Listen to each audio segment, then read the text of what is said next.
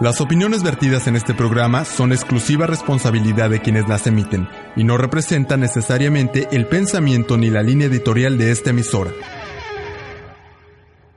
Claroscuros. Claroscuros. Claroscuros. Con Isela Serrano. Con Isela Serrano.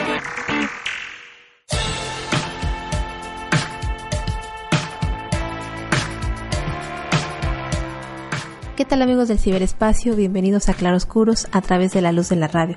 Les saluda desde Cancún, Quintana Roo, Mariana Vázquez y Tornatiu Ambris en los controles técnicos e Isela Serrano en los micrófonos. Este lunes 7 de julio vamos a platicar de varios temas que tienen en un estado de deuda crítica, en un estado de finanzas quebradas al municipio de Tompe Blanco y de solidaridad. Vamos a también platicar sobre lo que ocurre otra parte, otra cara del Mundial de Brasil 2014. Quédese con nosotros esta noche en Claroscuros.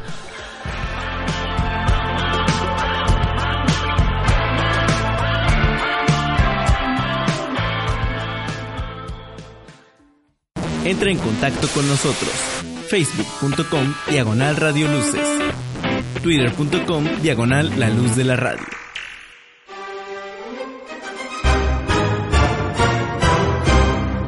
¿Es malo que los ancianos vivan anclados en el pasado?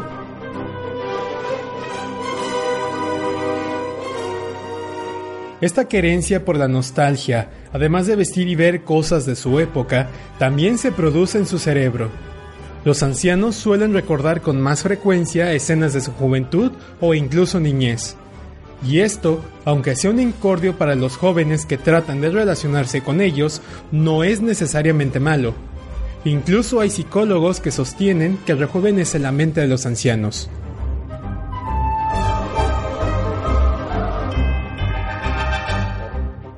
Es lo que trató de demostrar en 1979 la psicóloga Ellen Langer, que llenó un viejo monasterio en la ciudad de Peterborough, en Estados Unidos, con objetos y accesorios de la década de 1950. Música de Nat King Cole, programas antiguos de televisión y otros elementos de la época.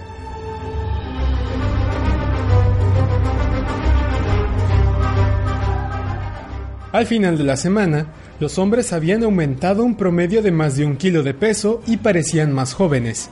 Hacían mejor las pruebas de audición y memoria. Sus articulaciones eran más flexibles y el 63% obtenía mejor puntuación en un test de inteligencia.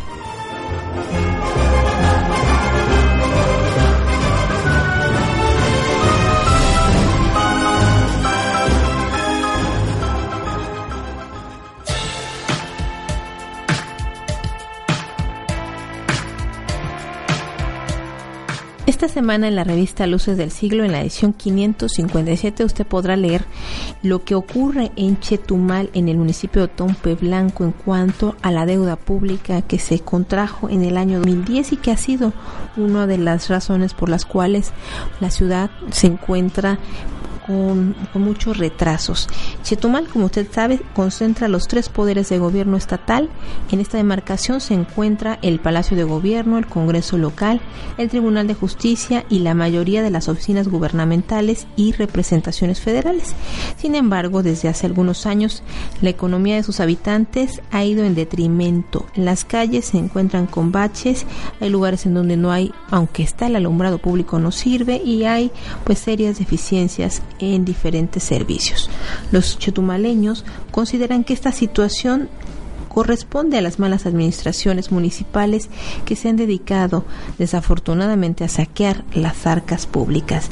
Y vamos, esta semana, el, como le decía, presentamos en, en esta información en cuanto a lo que ocurrió en la solicitud de un préstamo a pagar en 20 años.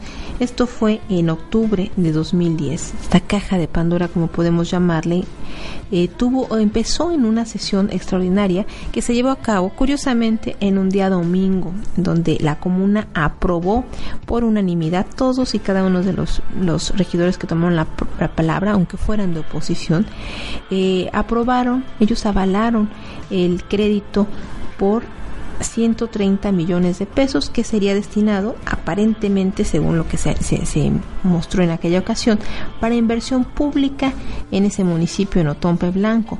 Y aunque desde las primeras eh, discusiones algunos regidores reconocieron que parte del dinero no se iría a pago corriente, sino al pago de deudas atrasadas. En esa ocasión, Vamos a, déjeme retomar algunas frases que señalaron algunos de los regidores. Por ejemplo, Jorge Manuel Mezquita, primer regidor, eh, quien después de aprobar la deuda pública fue tesorero de Otompe Blanco, decía en aquella ocasión, hoy estamos en la posibilidad de atender la emergencia de cumplir con los compromisos inmediatos a corto plazo, pero además ante la posibilidad real de entregar a la próxima administración un municipio sano física y financieramente hablando. Guillermo de Jesús López Durán, que fue el décimo tercer regidor y quien hoy es director de atención ciudadana de Sede Sol, decía, nosotros mejor que nadie conocemos las implicaciones y los recursos económicos. Tal vez la ciudadanía, al no conocer a detalle esta situación, pueda malinterpretar lo que aquí estamos trabajando. Eddie de Jesús Angulo Flota, noveno regidor que actualmente se desempeña como subsecretario de Promoción Económica en Quintana Roo, decía, va este empréstito con la valía del gobierno del Estado a través del Instituto de Indefin.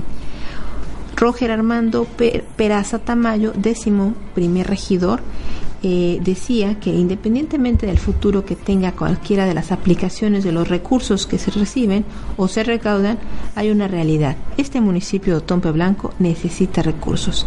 Martín Carlos Barajas Linarte segundo regidor y quien posteriormente sería secretario general del Sindicato de Azucarero de San Rafael de Pucté, decía que estos recursos le permitirían al municipio tener la continuidad y el cierre que todos deseaban.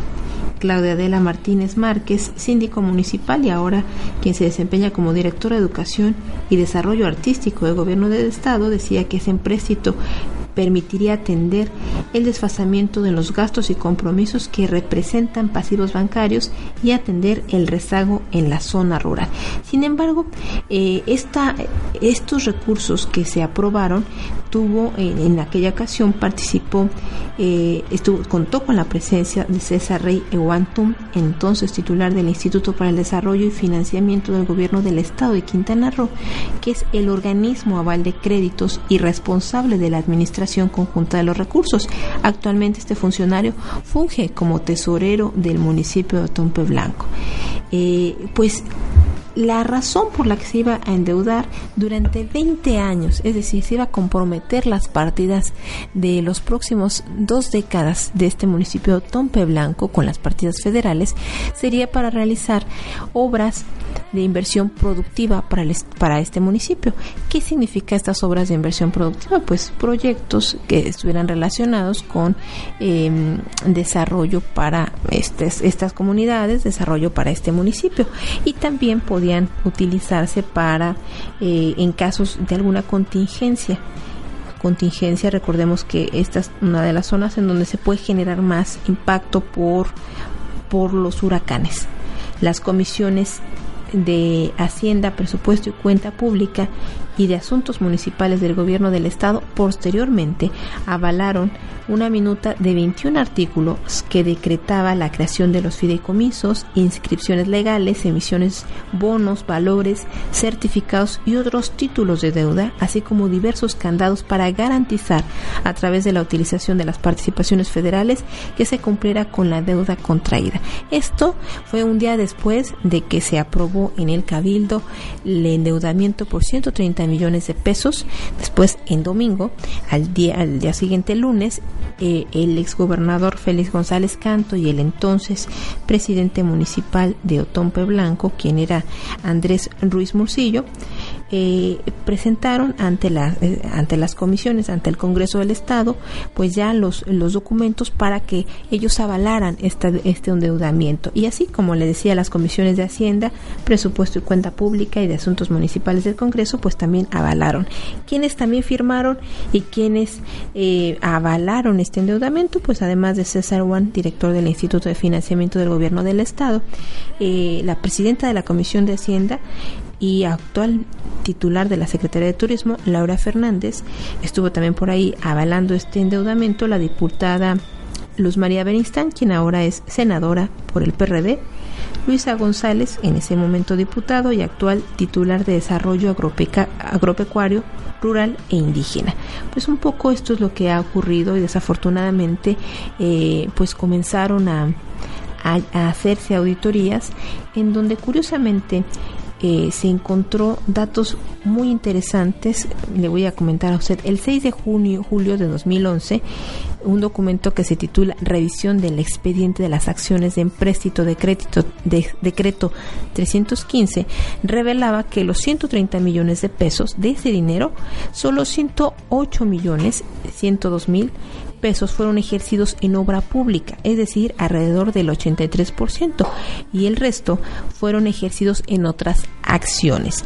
La ley de deuda pública del Estado de Quintana Roo establece que el destino de los recursos empleados por dichos empréstitos se pueden utilizar en situaciones de emergencia derivadas de contingencias como los desastres naturales, esto siempre y cuando eh, hayan sido declarados por el titular del Poder Ejecutivo como ocurrió con otros eh, huracanes. Por eso, no sé si usted se ha dado cuenta que en muchas ocasiones cuando hay pequeñas lluvias y hay eh, eh, situaciones de emergencia, pues pareciera que hay muchos interesados en declarar zonas de emergencia, en, en acelerar o, o, para resguardar a la ciudadanía, pues eh, emiten estos urgentes comunicados y, señalamientos de la alarma eh, ambiental, porque esta también es una forma de justificar ante pues ante el Congreso, ante el Cabildo, la solicitud de préstamos y la utilización de estos recursos, sobre todo en obras de adjudicación directa que cuestan generalmente más caras y se hacen en términos que no están muy claros porque no participan en concursos por la urgencia de pues aprobarlos para que se subsanen problemas que tiene la población, imagínese usted la falta de electricidad o para compra de vehículos para que puedan mm, retirar la basura que genera un huracán y demás. Estas situaciones se dan.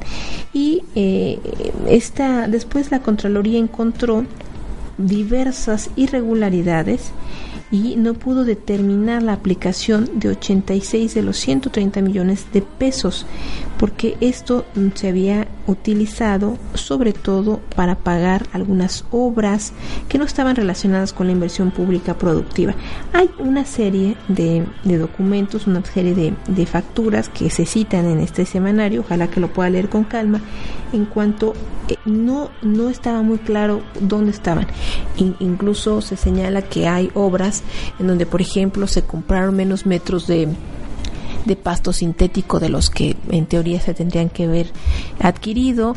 Eh, hubo calles en donde, pues no, al llegar eh, eh, gente de la Contraloría y hacer su inspección, se encontraron con que no estaban hechas las labores de pavimentación, donde había caminos que no tenían la forma de camino, sino solamente pasaban algunos vehículos y eso había hecho un camino natural, pero no estaban las obras, no estaban los señalamientos, no estaban los letreros de que se eh, había llevado a cabo obras con inversión del municipio de Otompe Blanco.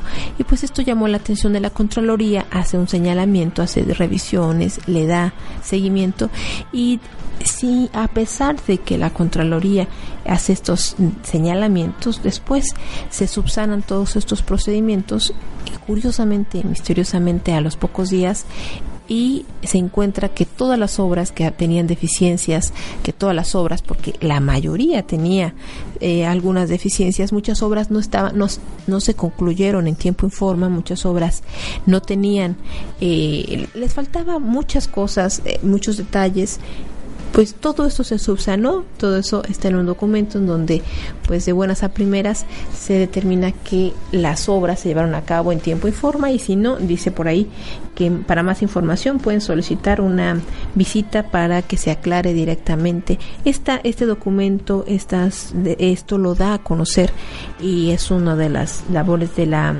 Dirección de Obras de, de la Secretaría de Desarrollo Urbano, donde le confirma a la Contraloría que todas las obras de las cuales anteriormente había sospechado y hacía una lista de, de estas actividades, pues todas cumplían a cabalidad con lo que se les solicitó. Pues esto es un poco de lo que pasa en, Chetumal, lo que pasa en este municipio de Tompe Blanco, que es la cabecera política de Quintana Roo, y que hoy, en este periodo 2011-2013, eh, en este periodo de 2014, perdón, pues generó en el 2000, en el 2011 y 2013, pues un, un, un problema bancario, un problema en donde ha generado malas calificaciones, hay que decirlo, la calificadora Fitch Rating ha modificado a negativa la perspectiva crediticia del municipio porque las finanzas eh, se encuentran en decadencia. Este es uno de los municipios que está muy maniatado, no tiene muchos recursos y donde su población está muy ligada también en cuanto a eh, buena parte de su población trabaja en la administración pública. Entonces, pues esto es una de las cosas que se abordan en el, el reportaje de Luces del Siglo esta semana. Ojalá que lo lea con detalle. Vamos a hacer una pausa y regresamos a Claroscuros.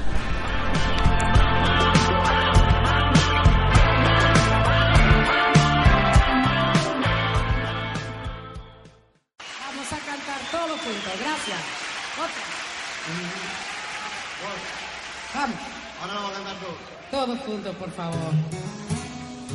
Gracias, muchas gracias.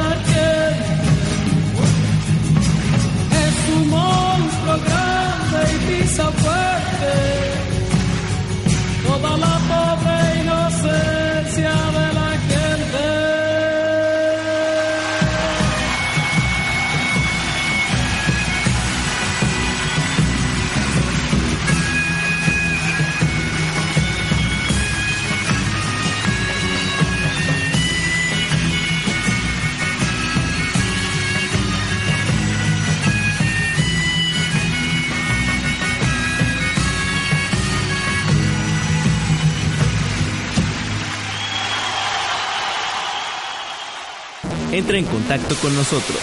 Facebook.com Diagonal Radio Luces. Twitter.com Diagonal La Luz de la Radio.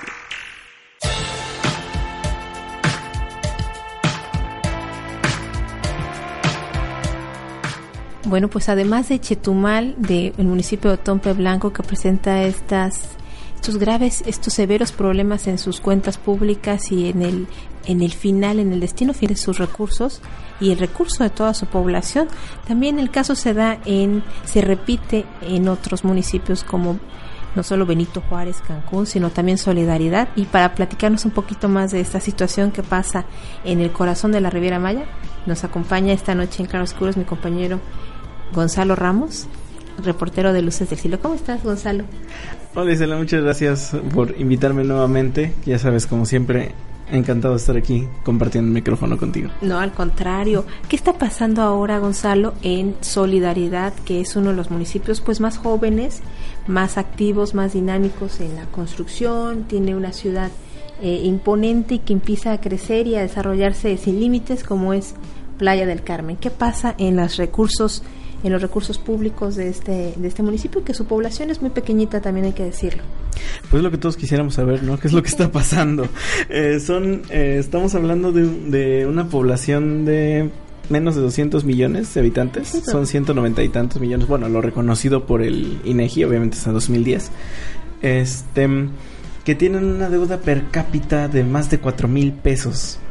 Ya, entonces, o sea, cada ciudadano de, de además todos muy jóvenes, ¿no? Sí, sí, sí, la, La mayoría son jóvenes. Es un municipio que tiene 20 años de haber sido creado. de, de que fue de que está decretado como tal porque Playa del Carmen Sí, es muy claro. antigua Pero el municipio como tal tiene 20 años de, de haber sido creado, más o menos 20 años. ¿Qué es lo que sucedió en, eh, en la administración de Filiberto Martínez, que ahora es diputado local? eh, se contrata un empréstito en el cual se, se aprueban según varios proyectos, son siete proyectos, o sea, ese empréstito iba a ser utilizado para siete, siete proyectos, ¿no? Siete obras. siete obras públicas. Eh, uno era un, bueno, eran unidades deportivas, no, no tengo exactamente la, la lista en este momento, pero era una unidad deportiva, era este un teatro, digamos las dos obras magnas que se iban a hacer en, en, en Playa del Carmen. Una era el Teatro de la Ciudad, era un- todo un complejo cultural que iba a incluir el Teatro de la Ciudad. En específico, esa parte del préstamo era destinado a, a este Teatro de la Ciudad. Y otra de las obras icónicas, que iban a ser icónicas, era el, eh, el nuevo Palacio Municipal. Este préstamo estaba, una parte de este préstamo era para la primera etapa de este Palacio Municipal. Todas estas obras están, algunas ni siquiera en obra negra. Solamente se han entregado dos.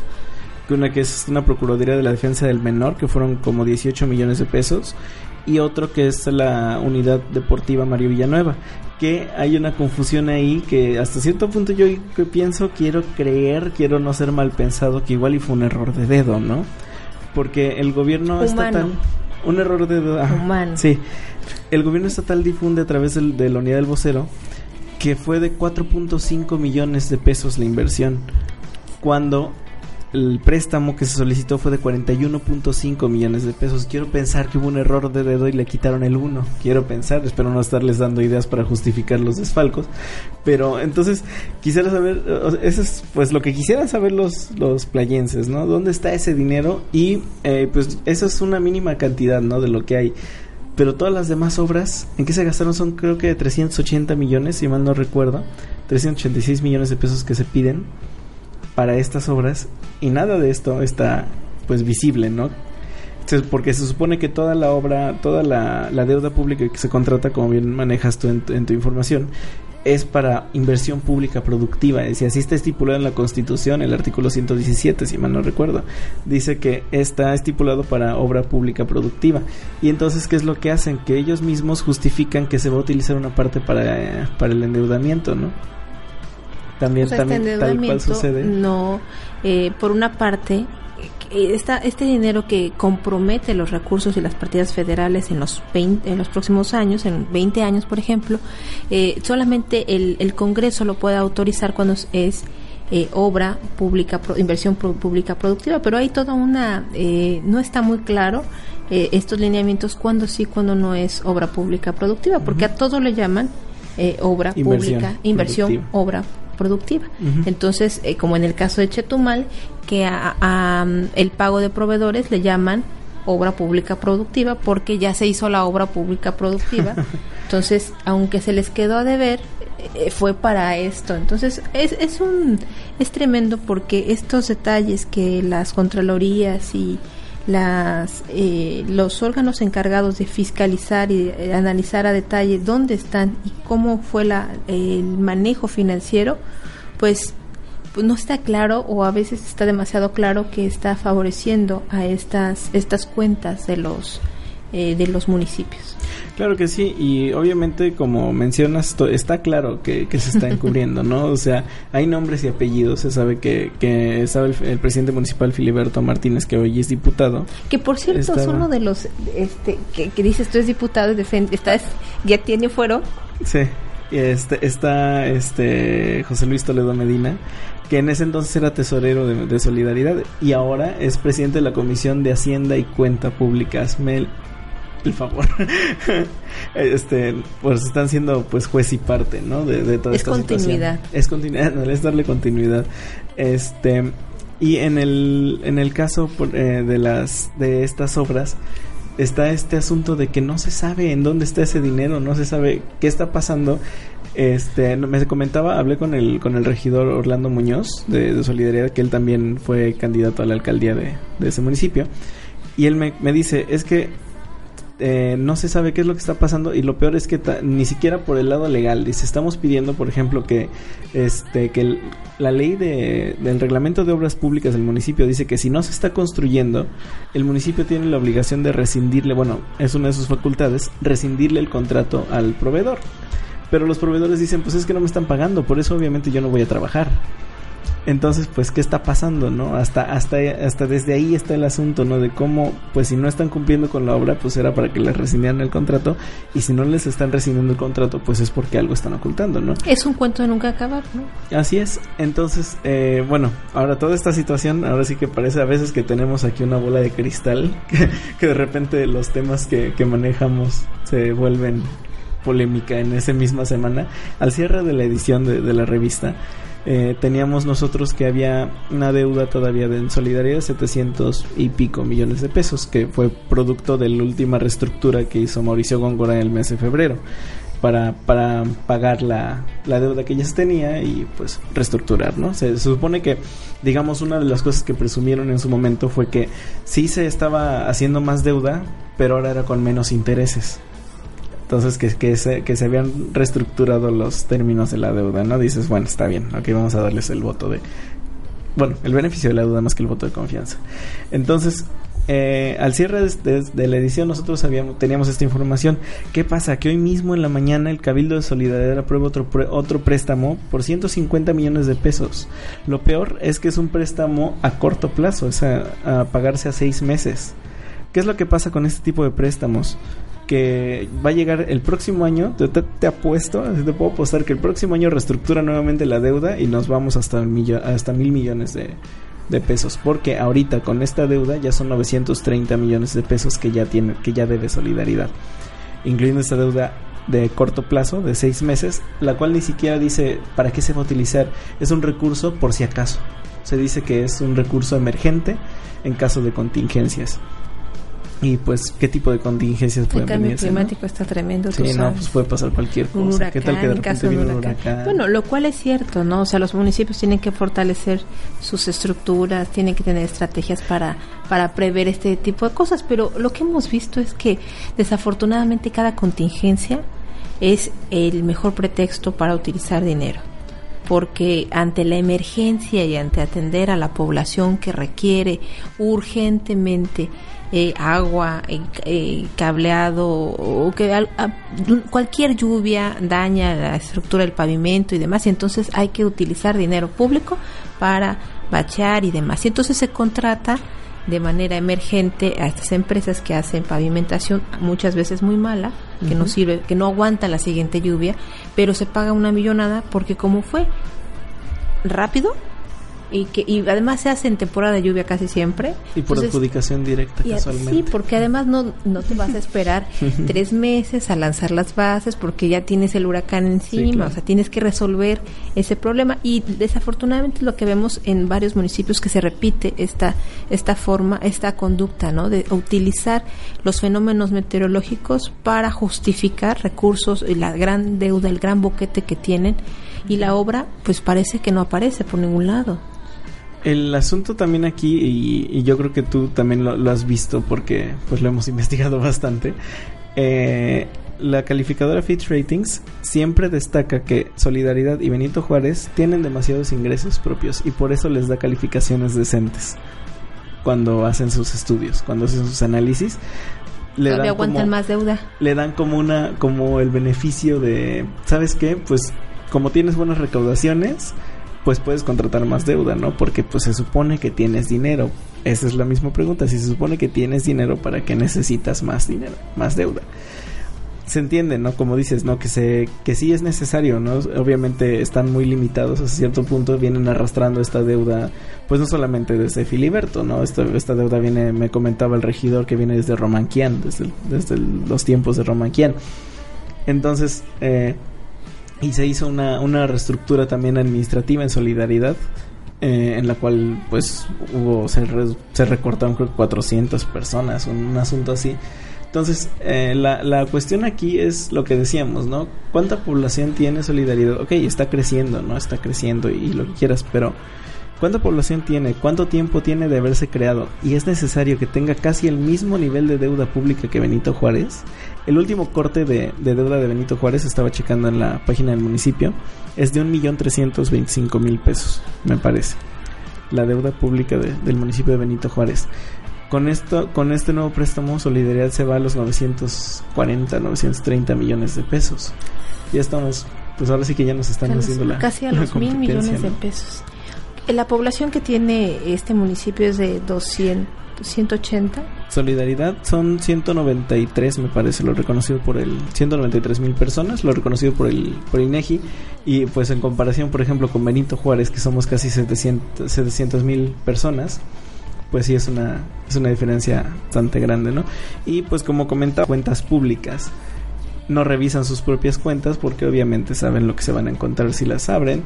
Entonces, pues es eh, ese asunto de lo que de lo mismo que habla eh, que hablas tú en tu tema, ¿no? De la impunidad, ¿no? Y al rato esas son personas que terminan de diputados federales, que pues terminan en un puesto del gabinete, que Sí, ese juego de serpientes escaleras, ¿no? Un día están, les toca aprobar en un cabildo una deuda, una, de- un endeudamiento y después se hacen secretarios de finanzas o se hacen, eh, eh, de alguna manera están dentro de, de la estructura que continúa con estos estos, estos juegos en donde no hay, no hay no hay claridad, está totalmente opaco. Y vamos a hacer la división de cuánto, imagínate que a este casi mil millones de pesos eh, de, de deuda que tiene Solidaridad, mil millones de pesos se los dividimos entre la población. Sí, tú O sea, como de cuatro mil personas, cuatro mil pesos, perdón. Si les dan eh, eso, o sea, imagínate que a cada quien le dan esa cantidad para que pueda hacer una obra o pueda beneficiarse. Creo que se vería más, ¿no? Porque desafortunadamente Playa del Carmen o eh, Solidaridad pues tiene un crecimiento tan desmedido que lo hemos platicado en otras ocasiones no tiene hospitales no tiene calles le falta tantas cosas yo creo que si está olvidado y si está en muy mal estado Cancún no bueno Cancún es rey comparado con otros municipios como Solidaridad Qué bueno, solidaridad hasta cierto punto ahorita está todavía todavía aguanta, ¿no? No tienen las calles de Cancún de 40 no te años, ¿no? creas. tiene- obviamente. No tienen las calles, En pero tienen partes. uno, o sea, en la mayoría de los lugares no hay calles. O sea, no, no sí. tienen calles, tienen sí. brechas y en las brechas, déjame decirte que cuando llueve se pone horrible, horrible, claro. horrible. O sea, bastan dos chipichipis para que se ponga muy mal, sea imposible llegar y eso pues genera muchos problemas. Las rentas, por ejemplo, son muy caras en Sí. Playa del Carmen, o sea, del otro lado de la carretera di- se divide, eh, por ejemplo, Solidaridad o Playa del Carmen, de un lado donde están pues los hoteles y del otro que es donde vive la población. Eh, de verdad está en el abandono total, cuando llueve es tremendo, las rentas son muy elevadas y es sumamente complicado el transporte. Entonces imagínate, la población que va a trabajar a estos hoteles en la Riviera Maya, eh, se hacen mínimo dos horas para llegar, dos horas y media, la dificultad para no enlodarte y te piden en tu centro de trabajo ir impecable. O sea, es una situación que no es nada sencillo vivir en Playa del Carmen, más allá de hay zonas residenciales preciosas, pero, pero sí hay una deficiencia tremenda que no tiene Cancún y aunque tenga su zona de marginación que son las regiones. Y mira que es tremendo que ese es la contraste. ciudad más poblada ¿no? del Sí. estado. En, en el caso de, de solidaridad, como dices, ¿no? Es es- este contraste, ¿no? De que, que ya está empezando a acarrear este tipo de problemas cuando es una ciudad bastante joven, ¿no? Eh, ahora, lo que hablamos en, en el aspecto de la deuda. Es, eh, siempre hablamos de la deuda por, y parece que estamos hablando de algo intangible, ¿no?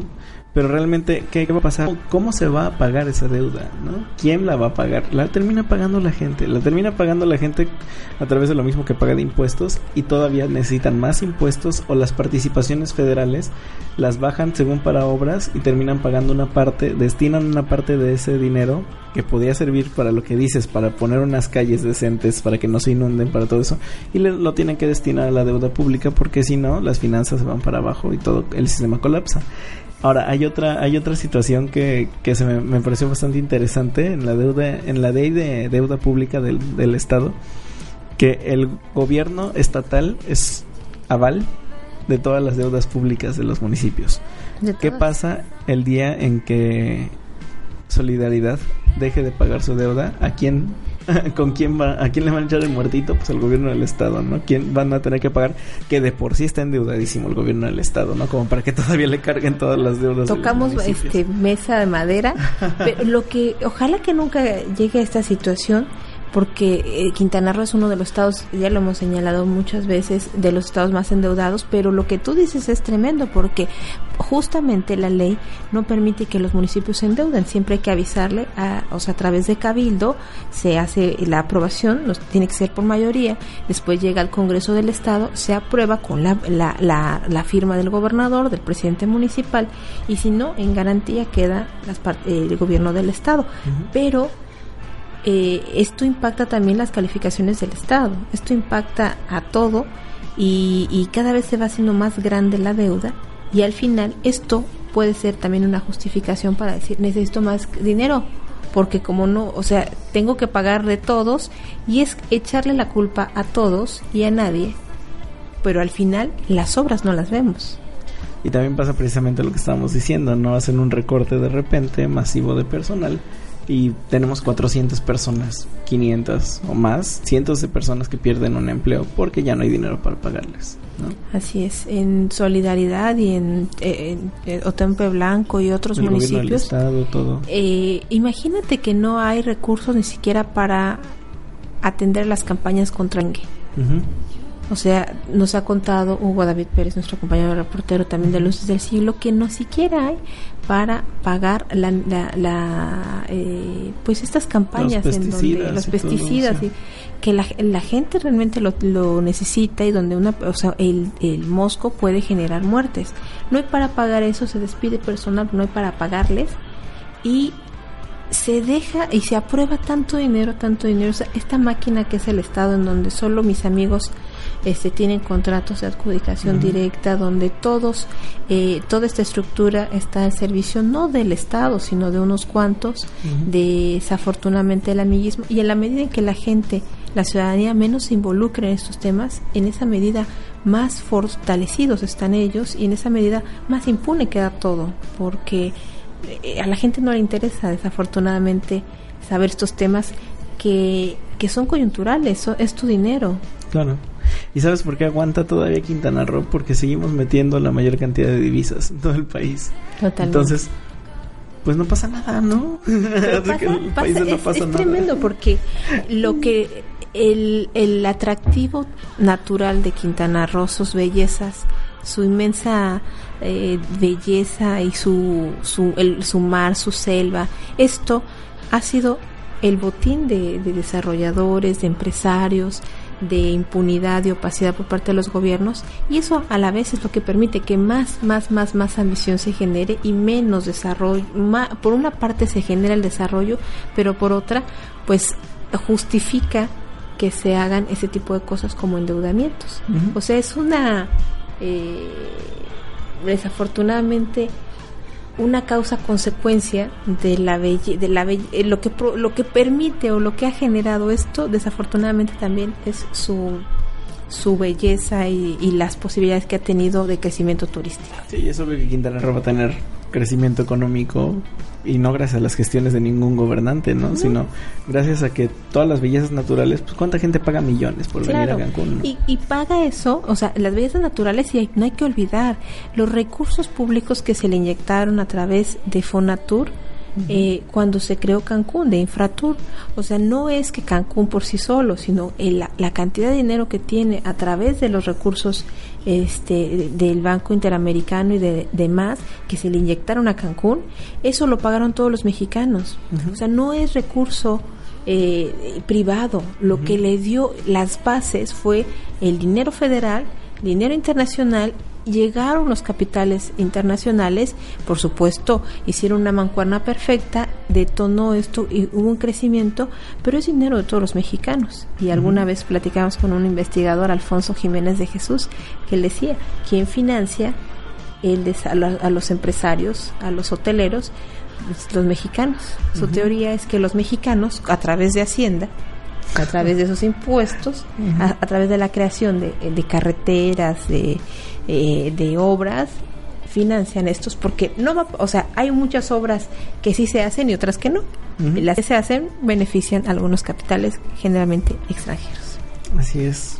Pues ahora sí que ahora sí que ya regresando un poquito con todo este asunto de la deuda, pues habría que ver como dices, ¿a quién beneficia entonces, no? Toda esta toda esta situación, ¿para qué se utilizan estos recursos y en beneficio de quién, ¿no? Se utilizan estos de- precisamente de lo mismo que estás diciendo, ¿no? De lo mismo que estás hablando, cómo quién los financia, la misma gente. Pues ahí se quedan las preguntas que has lanzado. Gracias por acompañarnos y, y pues también vamos a, a darle seguimiento a este tema que hay que decirlo es muy interesante, apasionante las- eh, los recursos, las deudas públicas y también es terriblemente desolador que la gente no se involucre en la medida que debería de dónde de dónde y cómo se utiliza su dinero. Así es, Cela. Vamos a vamos a esperar a ver qué qué sucede. Platicamos el próximo lunes seguro en Claroscuras. Claro que sí, Cela, muchas gracias. Vamos a hacer una pausa y regresamos.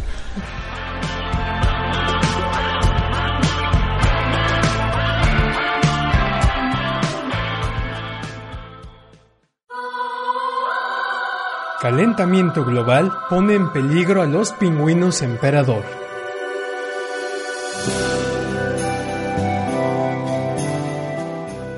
Un estudio ha revelado que solo una quinta parte de la actual población de los 600.000 ejemplares de pingüinos de la Antártida quedará por los efectos del calentamiento climático en el planeta Tierra para 2100. Este estudio, dado a conocer por Nature Climate Change, es el primero en proyectar la población de los pingüinos emperador.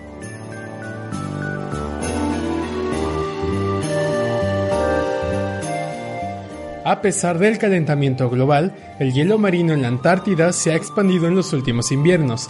Se estima que este hielo afecta la cadena alimenticia de los pingüinos. Al ser afectada, la población lo resentirá en esas magnitudes.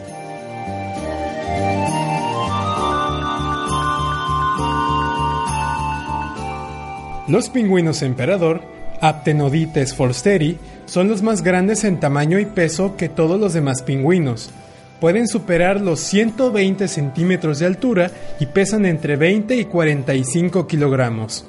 Son conocidos por su peculiar periodo de reproducción y su organización cuando están en este proceso. La hembra, después de poner su huevo, va a buscar comida, mientras el macho se queda empollando. El hecho de que el hielo crezca tanto afectaría también su ciclo de reproducción.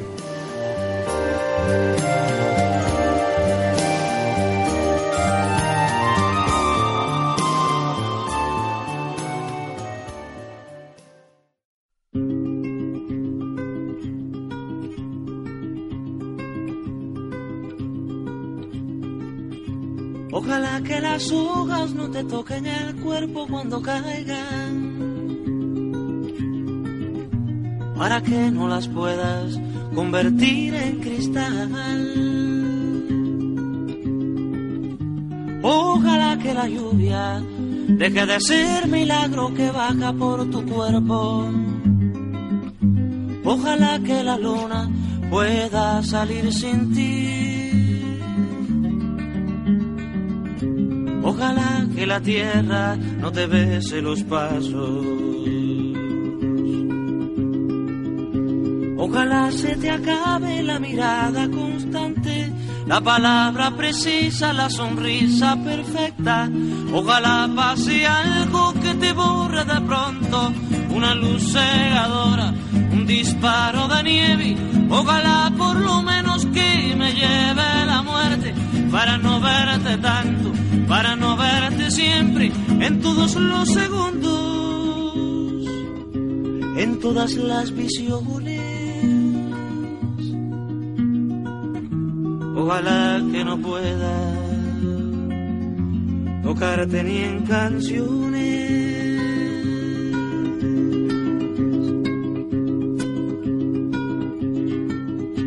Ojalá que la aurora gritos que caigan en mi espalda. Ojalá que tu nombre se le olvide a esa voz. Ojalá las paredes no retengan tu ruido de camino cansado. Ojalá que el deseo se vaya atrás de ti. A tu viejo gobierno de difuntos y flores.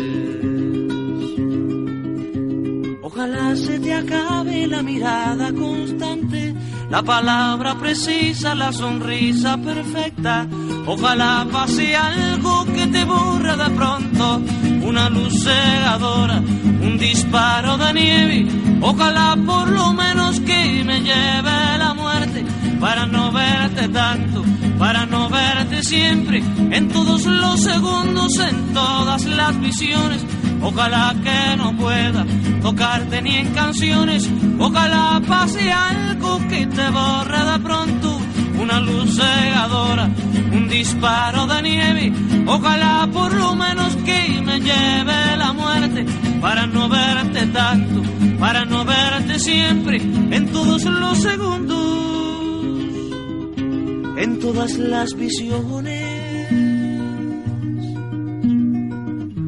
Ojalá que no pueda tocarte ni en canciones.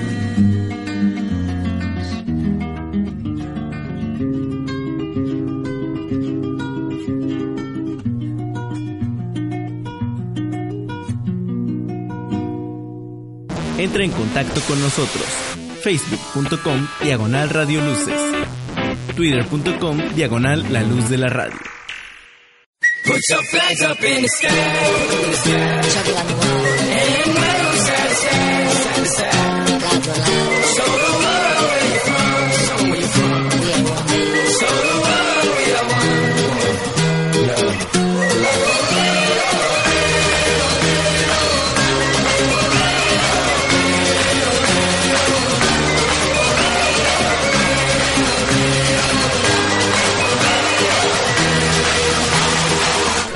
Mundial de Fútbol 2014 que se lleva a cabo en Brasil, una de las notas que más ha llamado la atención ha sido la participación, por supuesto, de los mexicanos, más allá de, de las acusaciones muy justas o, o no por parte de, de, la, de la FIFA en que podría ser eh, expulsado México por ser un país homofóbico, pues otro de los temas que ha dado mucho de qué hablar es una encuesta que sacó la, la, el sitio de internet, la encuesta asleymadison.com, en donde se, se detalla que los fanáticos mexicanos son los preferidos de las mujeres en algunas ciudades brasileñas. Quiero compartir con usted, voy a leer esta, esta nota que, que distribuye Reporte Índigo, que difunde este portal de internet en México, en donde señala que el sitio de citas para infieles reveló en un comunicado que México arrasó en las ciudades de Fortaleza y Recife, donde se llevaron a cabo el segundo, tercer y cuarto partido de la selección mexicana. La popularidad de los mexicanos en Fortaleza, imagínese usted, la popularidad de los mexicanos es de 63% y de 46% en Recife. En esas sedes le siguen Chile, Argentina y Colombia. Y en Río de Janeiro la victoria es de los chilenos con un 57% de popularidad, mientras que los mexicanos se quedaron con el 12%. En Sao Paulo y Cuiabá son los menos populares nuestros compatriotas mexicanos. Y pues para Víctor Hermosillo, quien es el CEO de AdleyMadison.com, la razón de la popularidad de los mexicanos es que son encantadores. Él, comenta este portal que lo que hace tan atractivos y populares en Brasil a los mexicanos es que son hombres chistosos, sexys y platicadores. Muestra, lo que muestra una mentalidad es que eh, los, estos mexicanos tienen el, el, no ya lo tenemos, entonces van por una conquista allá en Brasil.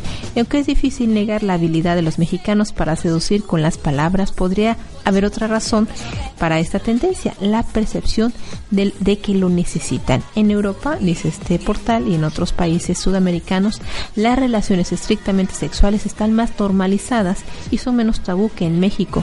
Por lo tanto, los hombres mexicanos siguen practicando el arte del convencimiento.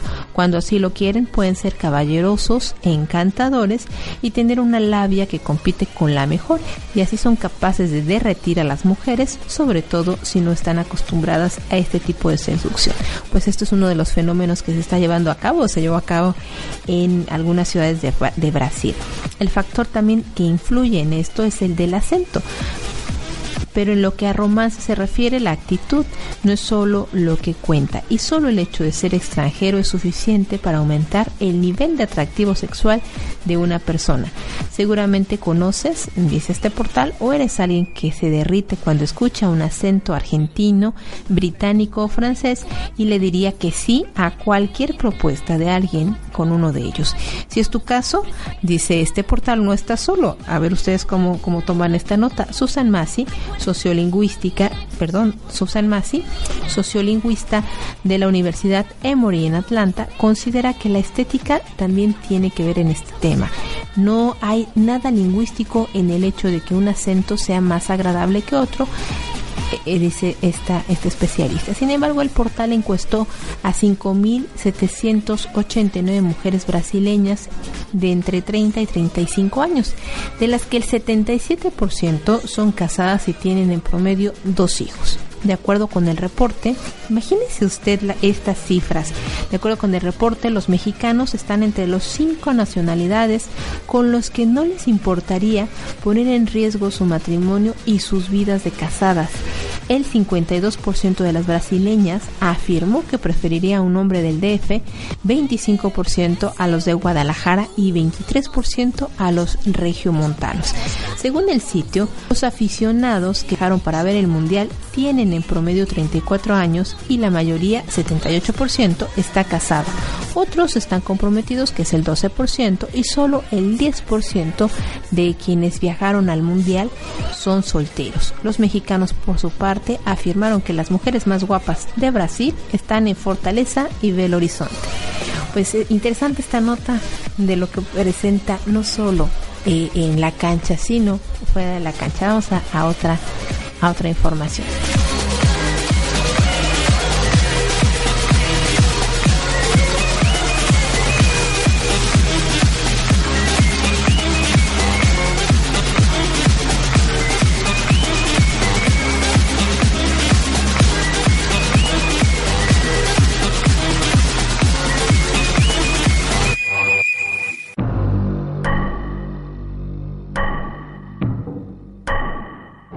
Un nuevo candidato a planeta habitable.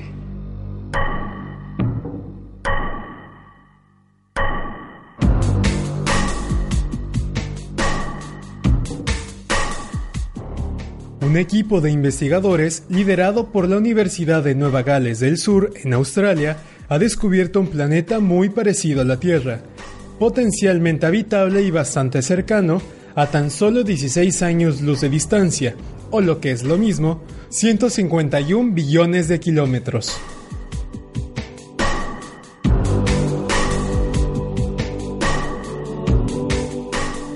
La nueva supertierra ha sido bautizada como Gliese 832c y tiene una masa de al menos 5 veces al de la Tierra. Además, tiene una órbita de 16 días en torno a su estrella y se localiza a 24 millones de kilómetros de ella, conocida como Gliese 832. Según los cálculos de los expertos, este planeta recibe aproximadamente la misma energía estelar promedio que la Tierra, por lo que podría tener una temperatura muy parecida a la de nuestro planeta.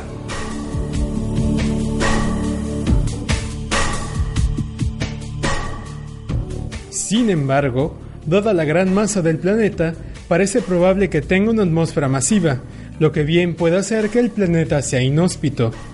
Una atmósfera más densa atrapa el calor y podría ser lo más parecido a una super Venus demasiado caliente para la vida, afirma Chris Cheney, líder del estudio.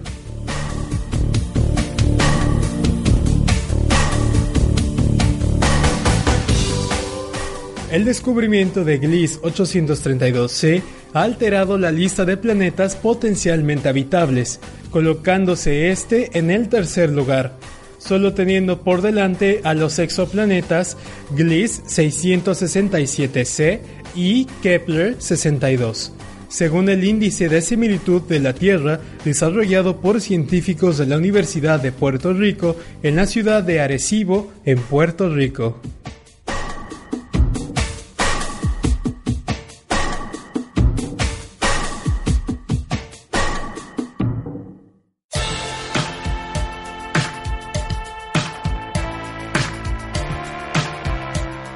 Tiempo se nos agota, pero gracias por la oportunidad de acompañarnos a través de la luz de la radio. Gracias por dar www.lucesdelsiglo.com y gracias por ser parte de esos claroscuros del mes de julio.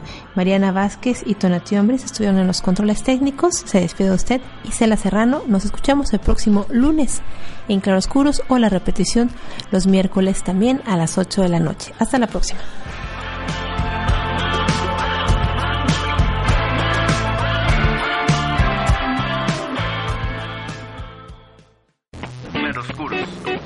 Claroscuros. Claroscuros. Con Isela Serrano. Con Isela Serrano. Las opiniones vertidas en este programa son exclusiva responsabilidad de quienes las emiten y no representan necesariamente el pensamiento ni la línea editorial de esta emisora.